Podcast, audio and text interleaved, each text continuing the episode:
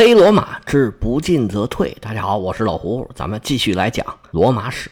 这几回呢，我们主要讲的是第二次布匿战争期间罗马周边的国际局势的变化。讲到汉尼拔联络马其顿，想要让马其顿出兵跟他一起联合进攻罗马，但是当时马其顿参与了第四次叙利亚战争，他们和塞琉古王朝是联盟，主要对手呢是埃及的托勒密王朝。这叙利亚战争我们以前讲过，第一次、第二次、第三次我们都提到过，是不是都没印象了？突然就跑出来第四次了。前面我们再简单的说一下吧。其实这所谓的叙利亚战争啊，就是继业者战争的延续。继业者战争最后有两个大赢家，两个半吧，就是托勒密建立了托勒密王朝，主要的势力范围在埃及；塞琉古建立了塞琉古王朝，他这个王朝面积特别大。核心地区就在现在的伊拉克和叙利亚。为什么说两个半呢？那半个呢，就是当时继业者战争时候势力最大的安提柯的后人。他们先是以希腊为根据地，最后呢打败了卡山德和利西马克斯的后人，在马其顿建立了安提柯王朝。安提柯王朝因为有希腊人在那搅和着，他们一直都不是很安定，所以我只能给他算半个。继业者战争这两大赢家，他们一直都在争夺叙利亚南部到巴勒斯坦这个地带。第一代继业者呢，就老托勒密、老塞琉古，他们俩因为私交很好，在战争中呢也合作过。虽然他两家对这块地方明里暗里在争夺，但是俩人在世的时候呢还没有开战，没有撕破脸。但是两个老的一死，到了第二代继业者就管不了那么多了。他们俩人的儿子托勒密二世和安条克一世。就发动了第一次叙利亚战争。这场战争是从公元前276年开始，打了五年，到公元前271年结束。埃及获胜，托勒密王朝的势力范围延伸到了小亚细亚。十年之后，到了公元前261年，安条克一世战死了。他的敌人，咱们待会儿再说。还是先讲这四次叙利亚战争。这一回，我们在这儿先预警一下。因为这回的内容呢，主要是讲几个王朝的世系，里面的名字又很像，又是什么一世、二世、三世，关系呢又有点复杂，没准听起来啊会有点乱。我尽量啊把它往清楚里边讲。其实您知道个大概就可以了，具体的细节记不住也没关系。你要想了解的时候，随便在网上一查就有了。我们再回来讲第二次叙利亚战争，安条克一世战死之后。他的儿子安条克二世继承了王位，他跟马其顿国王安提柯二世达成协议，对托勒密二世开战。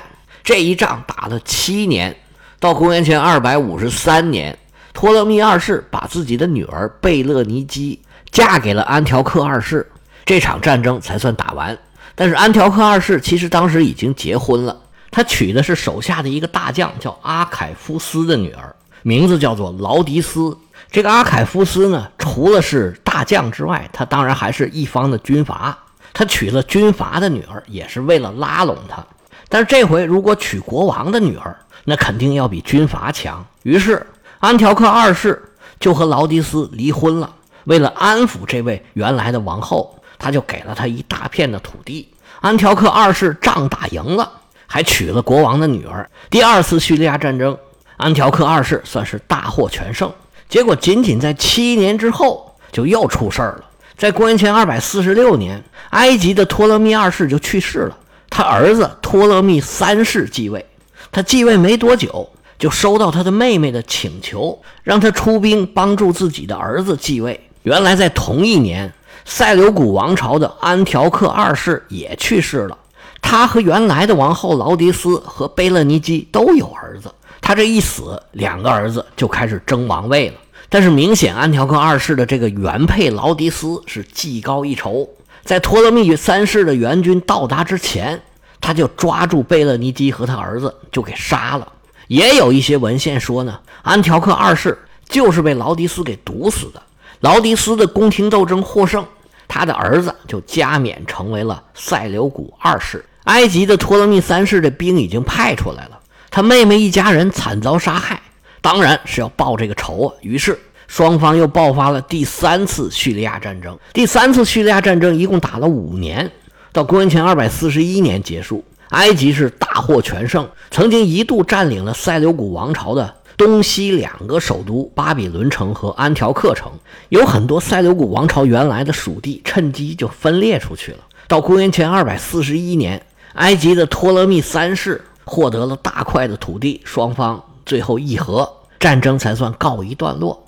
这一年也是第一次布匿战争结束的时间。其实，在叙利亚战争期间，罗马和马其顿。是分别和托勒密王朝和塞琉古王朝结盟的，但是在第三次叙利亚战争期间呢，他们都是自顾不暇，也没出上什么力气。所以，除了第二次叙利亚战争，马其顿的海军战胜了埃及的舰队，取得了爱琴海的控制权，其他两次呢都是他们自己打的。而且呢，这几次战争啊，都是改朝换代的时候，一换国王就要打仗了。打完第三次叙利亚战争。双方战争的间隔稍稍长了一点儿基本上跟罗马和迦太基这个休战期是一样的。但是其实这时候塞琉古王朝啊并不踏实，因为塞琉古二世的继位并不顺利，而且一上来就立刻遭遇战争，最后战争还打输了。整个庞大帝国的各个地方啊都表现出很明显的离心倾向。先是他弟弟在小亚细亚的安纳托利亚宣布独立。而后是东方各国纷纷宣布脱离塞琉古的帝国，塞琉古二世不得不到处平叛，费了好大的力气，终于算是把他弟弟给打败了。但是东方的高地王国帕提亚还是脱离了塞琉古王国的统治，成了一个完全独立的国家。帕提亚王国就是我们中国所说的安息王国。后来这个安息王国是越发展越大，成了罗马最强大的敌人。塞维古二世其实是一个很有故事的国王，他是出了名的，长相很英俊，看起来呀斯斯文文，但是做起事来非常的离谱。他跟长辈的女性乱伦，还把除了自己妻子儿女之外的所有的王室成员基本都杀光了。他虽然一辈子到处在打仗，但是基本上没怎么打赢，把他父亲交给他的领土啊折腾出去一大半最后终于把他弟弟打败了之后。在一次无关紧要的行动里头，要不就是打猎，要不就是阅兵，结果从马上摔下来，受了重伤，没多久就死了。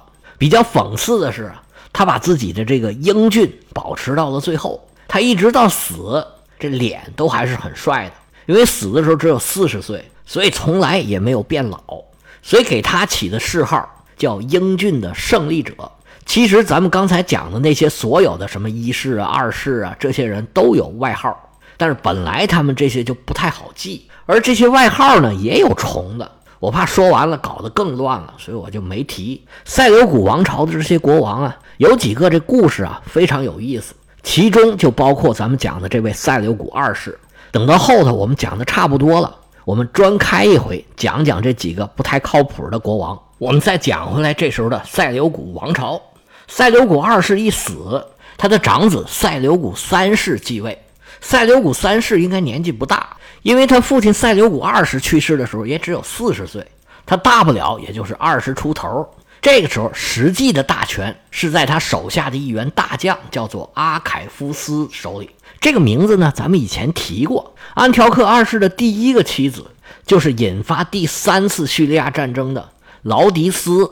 他的父亲就叫阿凯夫斯，这位阿凯夫斯呢是塞琉古帝国的王室，最老的一个阿凯夫斯呢应该是老塞琉古的儿子。作为安条克一世的兄弟，那绝对是塞琉古王朝的重臣。他把女儿还是孙女嫁给了国王，这也属于正常的，因为他们每一辈儿里面都有一个叫阿凯夫斯的人，他又不是国王，没有捋得很清楚到底是一世、二世、三世。所以劳迪斯到底是这个老阿凯夫斯的女儿还是孙女，也没搞清楚。劳迪斯有一个兄弟也叫阿凯夫斯，而现在我们讲的这个阿凯夫斯呢，是劳迪斯另外一个兄弟的儿子，属于劳迪斯的侄子吧。这个时候就是这位阿凯夫斯掌握大权。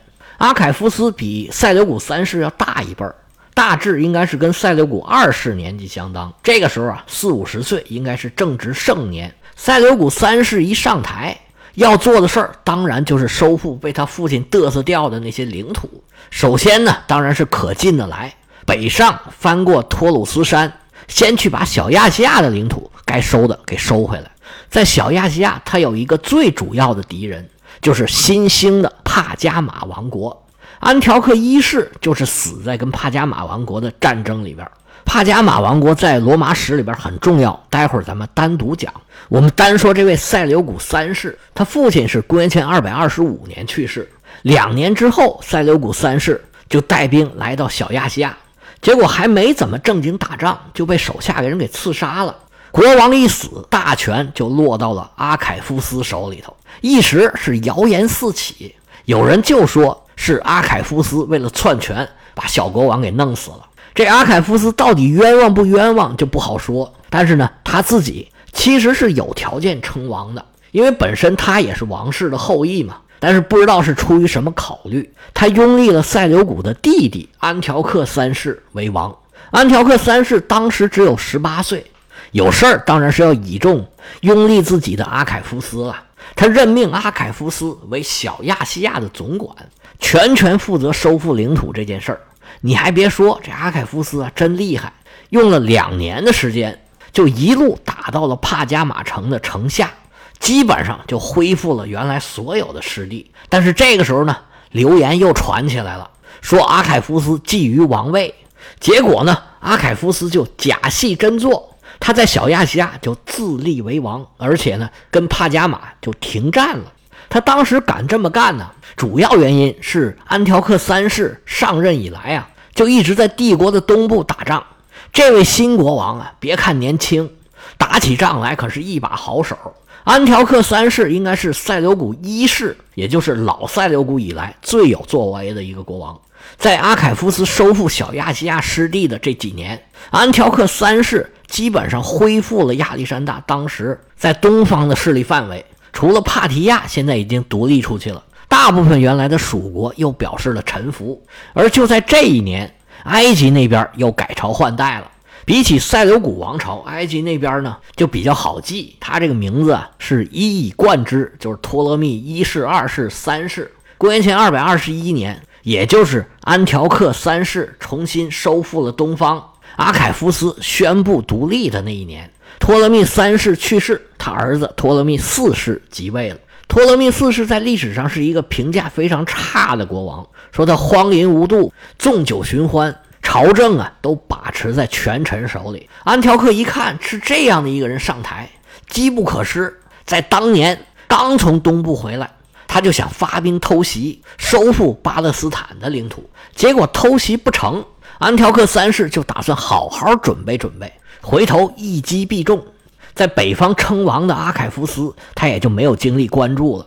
又过了两年，到公元前二百一十九年，安条克三世率兵南下。发动了第四次叙利亚战争，这个时候跟汉尼拔远征第二次布匿战争爆发就隔了一年。在第四次叙利亚战争里头，跟以往一样，罗马还是埃及的盟友，马其顿是塞琉古王朝的盟友。不过这两家呢也是自顾不暇，也都没怎么参与这场仗呢。打了两年，在公元前二百一十七年的夏天，双方在加沙附近的拉菲亚。爆发了一场大战，双方都有六七万人参加了战争，这是基业者战争之后最大的一场战役了。这场战役的特点呢是双方都有好多大象，塞琉古有一百头大象，托勒密四世呢有七十三头。在这场大象对决里头，托勒密的亚洲象战胜了比较个头小的非洲丛林象。这个咱以前说过，非洲丛林象是生活在撒哈拉沙漠以北的大象。不像那个草原象，它是个头比较大。这非洲丛林象啊，比亚洲象个头还要再小一些。现在这种象已经灭绝了。这场仗打完了，双方各有损失，但是这种损失呢，也没有伤筋动骨，双方都有所保留。安条克三世算是打赢了，他收复了大部分土地，不过呢，把犹太省还是留给了托勒密四世，而托勒密四世呢，是一点进取心也没有。能保持这个状态已经很好了。安条克三世这边啊，还有小亚细亚的问题没解决，他还要收拾阿凯夫斯呢。所以这个结果呢，他也能满意。毕竟呢，已经收回来不少领土了。刚才我们讲的这个，大概就是在坎尼之战之前。当时的一些主要的国际形势，最主要的就是这两大王朝——托勒密王朝和塞琉古王朝。而在这个中间，我们一直没讲的，还有一家新兴的势力，那就是帕加马王朝。帕加马王朝呢，因为跟罗马的关系很特殊，而且在这段历史里面呢，也有很多的戏份儿，所以呢，我们要单独把它拎出来讲一下。帕加马王朝这个名字是来源于一个地名，这个地名呢，当然就叫帕加马。这个地方呢，现在在土耳其的西北部，现在地图上标的叫做贝尔加马。那从不同语言的转音来看，其实这个名字就还没变。帕加马是一个希腊人建的古城，到这个时候建成至少有二百年了。跟其他在小亚细亚沿海的希腊城邦一样，它也有海港，也会做贸易。后来呢，在希波战争之前，波斯人来了，帕加马就和很多当时的希腊城邦一样，就投降了。波斯人一看，哎，这地方不错，就把造币厂设置在了帕加马。这个举动对当地有重要的意义，因为有金银呢，那必须得派人看着。索性呢，就有很多人把钱都存在这儿，这里就成了一个很重要的金库。在继业者战争时期，本来帕加马呢是属于安提柯的地盘，他派了一个叫菲莱泰罗斯的宦官在帕加马这守着。结果在伊普苏斯，安提柯战败身亡，这位宦官呢就投降了利西马克斯，利西马克斯就拿了更多的钱存在这儿。用宦官来管理财务呢，是波斯人的传统。亚历山大东征的时候呢，可能也就继承了这个传统。无论是安提柯还是利西马克斯，都觉得把钱放在这儿啊没什么问题。而且大家都打仗，也没有闲心管这些小事儿，因为打仗打赢了就有一切嘛。什么金银呢？那不都是小事儿吗？结果这段时间呢，变化太快了。无论是安提柯还是利西马克斯，纷纷的战败身亡。就连塞琉古也都死在欧洲了，这笔钱呢就没主了，菲莱泰罗斯就落下了，这钱成他自己的了。但是这位宦官呢，这头脑还是很清楚，他知道手里有一大笔钱呢，不一定是好事儿，你得处理好了，要不啊给自己招灾惹祸。当时马其顿的国王是杀了塞琉古的托勒密二世，这个托勒密二世呢是马其顿的托勒密二世，不是埃及的托勒密二世。他也是托勒密一世的儿子，是那个托勒密二世呢同父异母的哥哥。这个咱以前讲过，他叫托勒密克劳诺斯。菲莱泰罗斯拿出一大笔钱给托勒密克劳诺斯，用这个钱呢买回来托勒密的骨灰。这时候克劳诺斯是急需用钱，突然收到一大笔钱，他当然很高兴啊，就没有为难菲莱泰罗斯。